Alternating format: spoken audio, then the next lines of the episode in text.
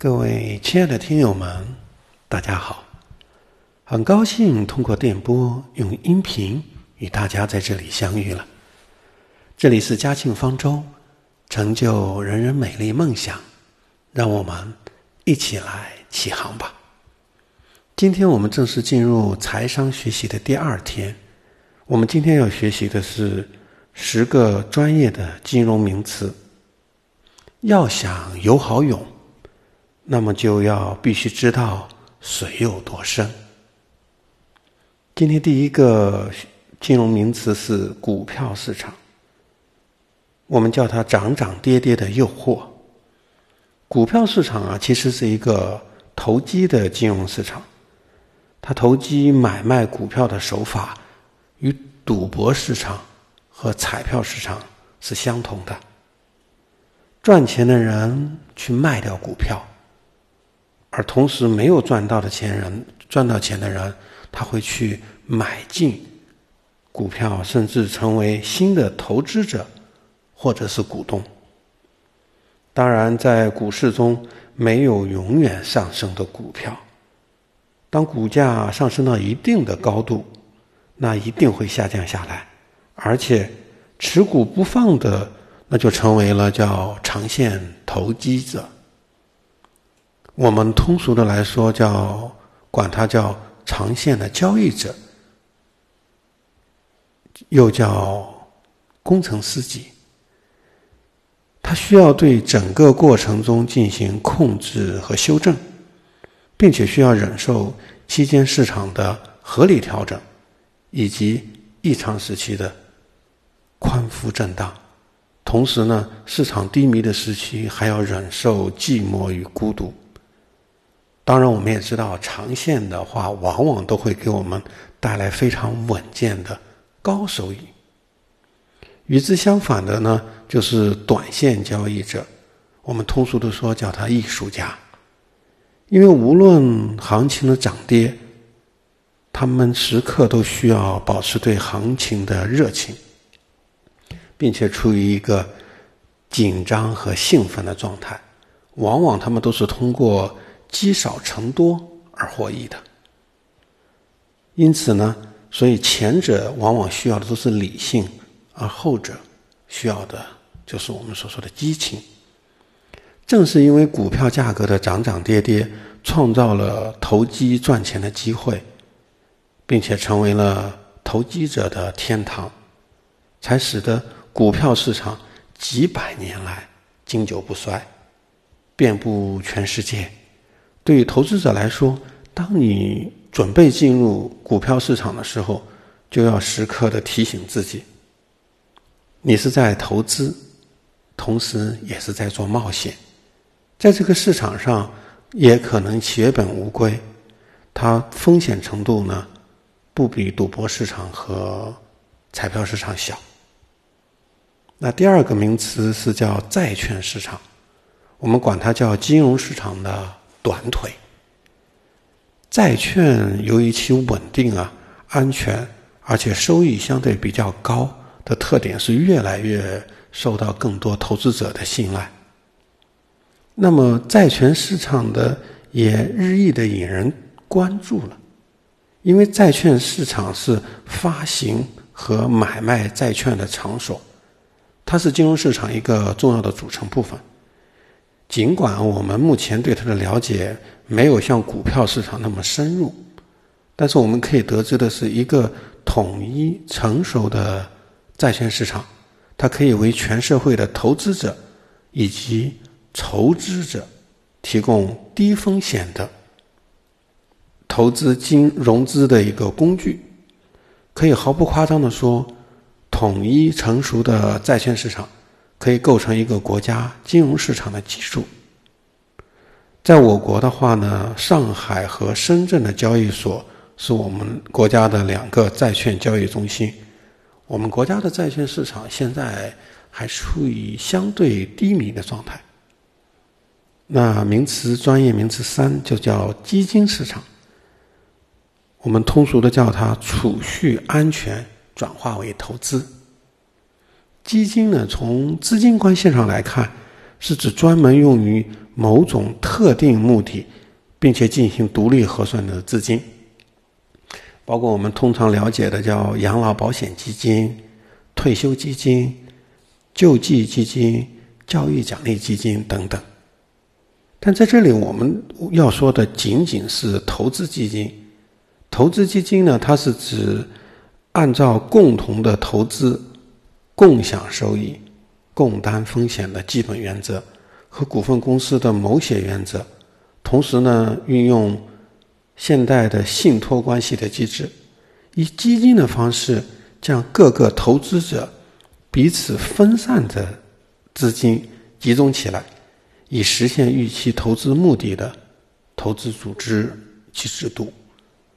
那第三个名词介绍完之后，进入第四个，我们叫期货市场。通俗的说，是在豪宴与赌徒之间徘徊的一个市场。所谓的期货市场，它是指进行期货交易的场所，是多种期货交易关系的总和。它通常是按照公平、公开、公正的原则，在现货市场的基础上发展起来的高度的组织化和高度的规范化的市场形式。我们通常所得知的叫空米票啊、空邮票啊等等，在期货市场上，它的风险控制是永远是一个中心话题，因为市场永远是对的，但是市场风险。同时是不可预知的。我嗯，我们可以是通过分析来加以防范的。那第五个叫外汇市场，那通俗的说是叫全球最大的金融市场。举个例子来说吧，A 国有一个人要去 B 国去旅游学习，当时呢，A 国和 B 国的汇率是一比九。离开 A 国的时候呢，这个人就带了十万块钱。当他到了 B 国，他先用十万块钱兑换了 B 国的当时的货币九十万元。那这个人在 B 国一共住了两年的时间，花了当地的货币二十五万元吧。而当他准备启程离开的时候，发现当地的货币突然升值了。兑换 A 国的汇率已经变为了一比五，于是这位旅行者呢，就用剩下的六十五万货币，B 国的货币换成了十三万的 A 国的货币。那也就是说，最终他白白的在 B 国玩了两年，还净赚了三万元的 A 国货币。那通过这个小故事呢，其实就是说明了外汇市场的一个本质，它是利用汇率的多变性来赚取差价的。那第六个是保险市场，通俗的给他说叫给未来拉上一根安全绳，也是用一个故事来说明，在一个小镇上有两个人，一个人比较富有。经营着一家大工厂，而另外一个人过着平凡的生活。突然有一天，一个意外夺去了这两个人的生命。那富人的工厂立刻就陷入到混乱，很快就破产了。那他的家人也不得不从原来的大房子里搬出来，生活就日渐困苦起来。而另外一个呢，虽然他的家人。也是很悲悲痛，但因为他生前给他投了保险，他们的家人获得了保险公司的理赔，而他们依然可以过上衣食无忧的生活。其实我们会发现，能在最关键的时候为你提供帮助的，那才是真正的财富。所以，正是由于保险具有强大的保障功能，才使得我们现今这个社会保险市场。日益的壮大。那第七个专业的名词叫期权市场，我们通俗的叫它期待中的期市创新。那么来说，我们可以这样讲：期货期权市场是进行期权合约交易的市场，它是一个只在特定的时间内以约定的价格购买特定商品的权利而进行的一种交易。最常见的期权交易有外汇呀、指数啊，还有商品期权合约。那第八个专业名词呢，是我们之前了解过的，叫 GDP。那我们把它通俗的概括说，叫国家经济状况的晴雨表。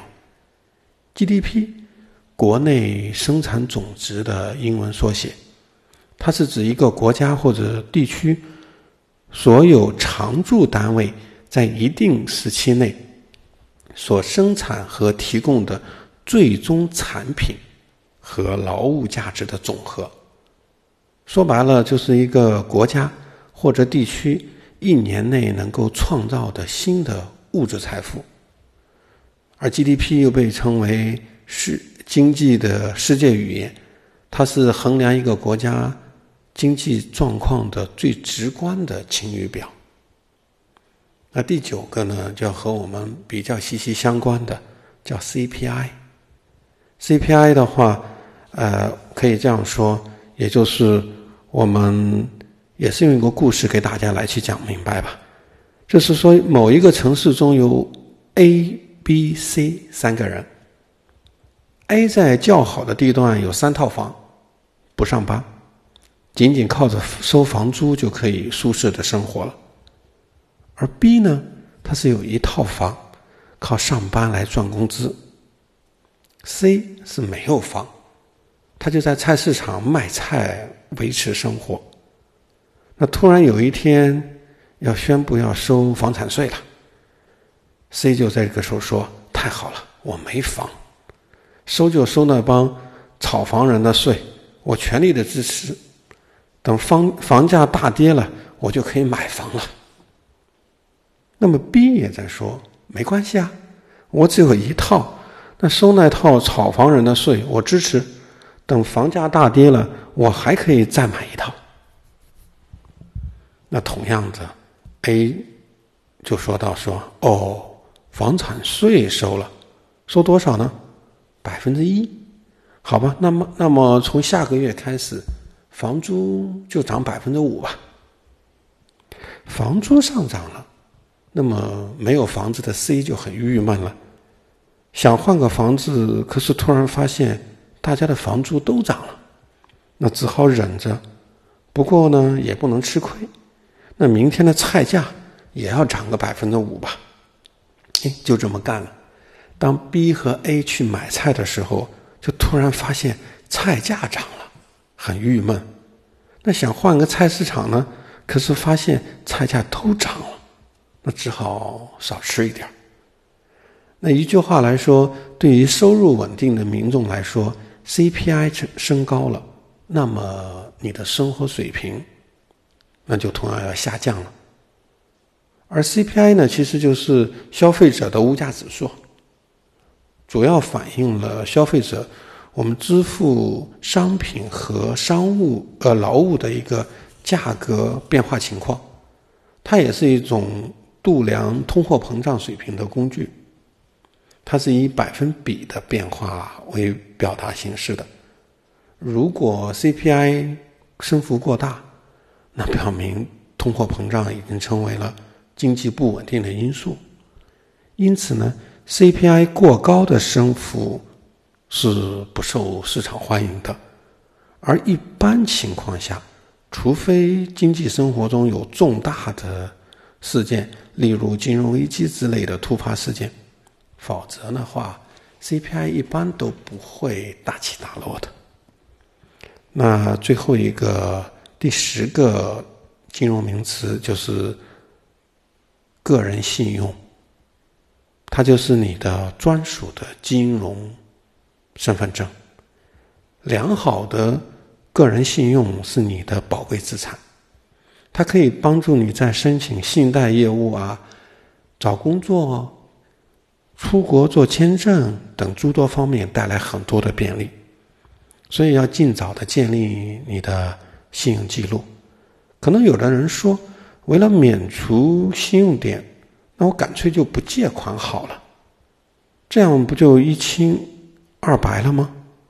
那在这里，我要建议说明的是，不从银行借款，其实并不等于有好的信用。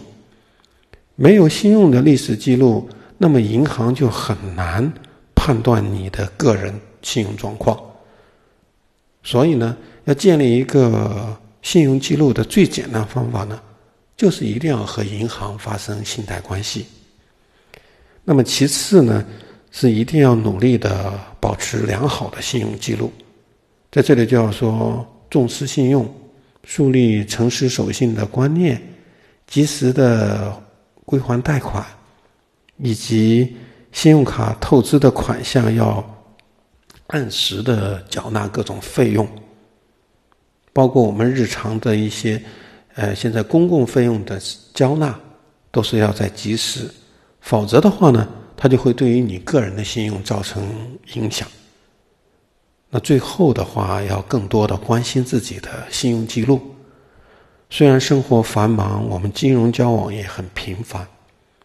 万一由于由于一些无法避免的原因，你的信用报告的信息中可能会出现错误，那我们要一定要及时的去发现。一旦发现个人的信用记录中内容有错误，那就要尽快的联系信用报告的机构，及时的纠正错误的信息。以避免自己受到不利的影响。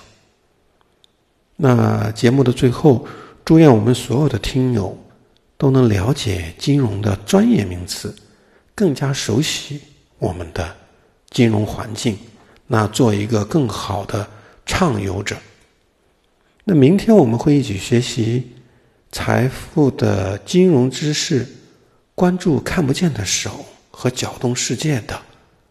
看透金钱的本质，金融的终边。期待着每一天早上与大家美丽的相遇。九十天将实现你人生的蜕变，而九十天给你的生命一个奇迹。今天我也给大家准备了互动的课堂和学习交流。今天的随堂练习是在十个金融名词中找到与你的相关联的。那么，欢迎大家踊跃的留言在评论区，写下你的收获和感想。欢迎报名入群。那如果那个群号，请参看文字版的前端。如果你喜欢今天的音频，请分享并转发给你所关心的人，爱他就成就他美丽的梦想吧。谢谢你。